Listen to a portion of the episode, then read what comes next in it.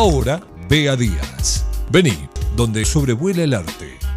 Leonardo, Miguel Ángel, Frida, Quinquela Martín, todos en la mesa de Bea Díaz. Bienvenidos.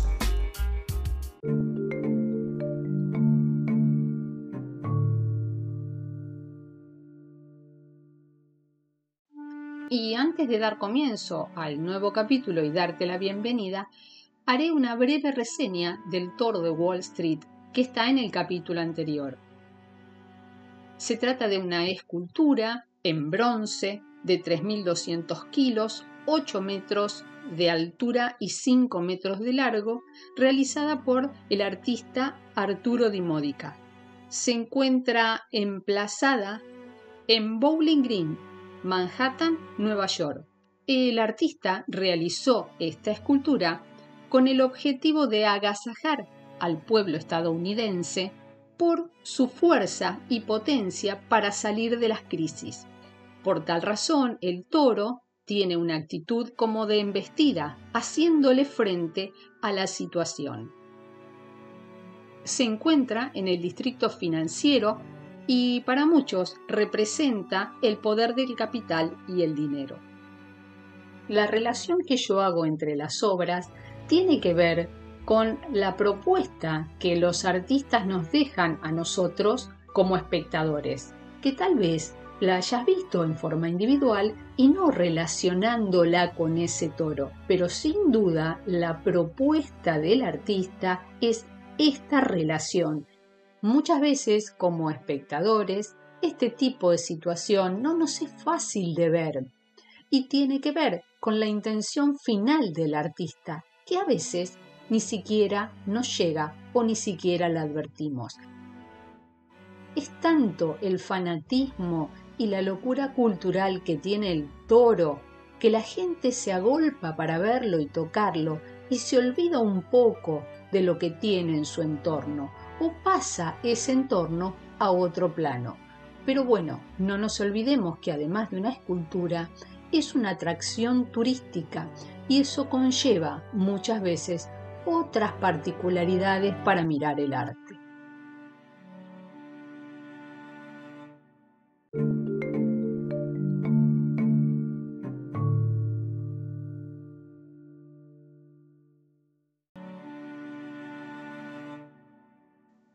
Bienvenidos a un nuevo capítulo de Arte y Anarquía y esta vez con la continuidad de la historia del toro de Wall Street.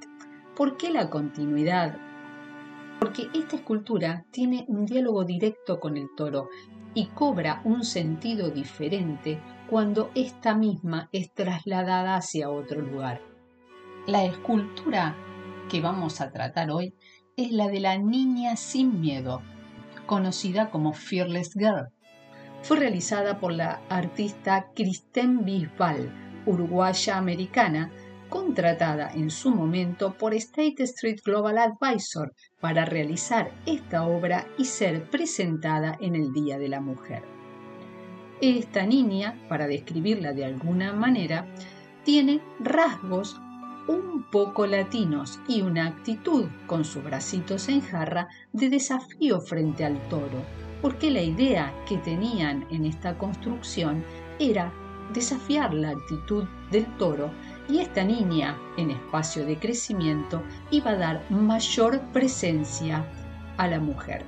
La idea general tiene que ver con que hay muy pocas mujeres en Wall Street ocupando cargos jerárquicos y esta era la manera de mostrarle al mundo que esto existía. Pero te preguntarás qué pasó.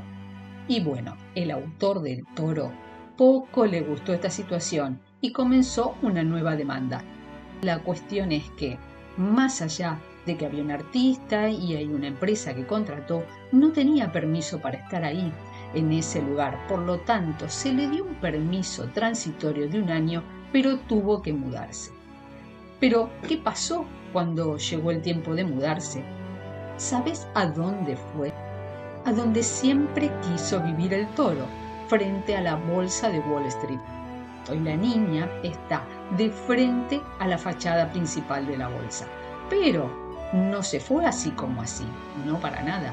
en el lugar donde estaba emplazada frente al toro, quedó una placa de bronce con unos piecitos dibujados que invita a cada turista o a quien quiera pasar por ahí a pararse y tomar la actitud que tenía la niña frente al toro.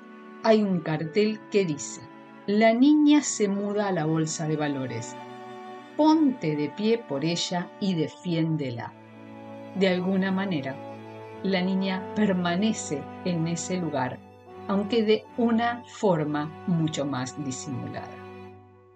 Algo más me gustaría contarte sobre esta niña porque en el año 2021 y también conmemorando el Día de la Mujer, se realizó una instalación frente a la bolsa de valores con eh, muchísimos trozos de vidrio rodeando a la niña. Esto tiene que ver con la ruptura del techo de cristal. Te estarás preguntando qué significa este techo de cristal. Bueno, este techo de cristal es una metáfora para significar las barreras invisibles que no permiten a la mujer ocupar cargos jerárquicos, sobre todo en las empresas que tienen que ver con Wall Street. Bueno, si llegaste hasta aquí conmigo, no tengo más que agradecerte y contarte que esta historia también va a continuar, porque luego de la niña sin miedo, te voy a estar contando que hace muy poco también hubo otra escultura en su frente que es el orangután Arambi. No te lo podés perder.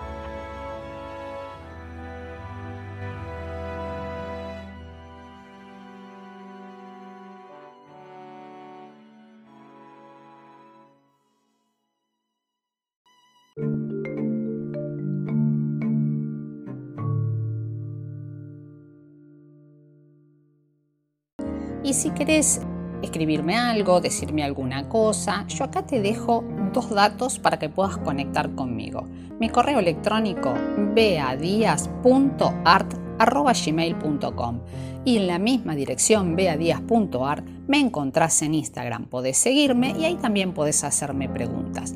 Bueno, te espero en el próximo capítulo.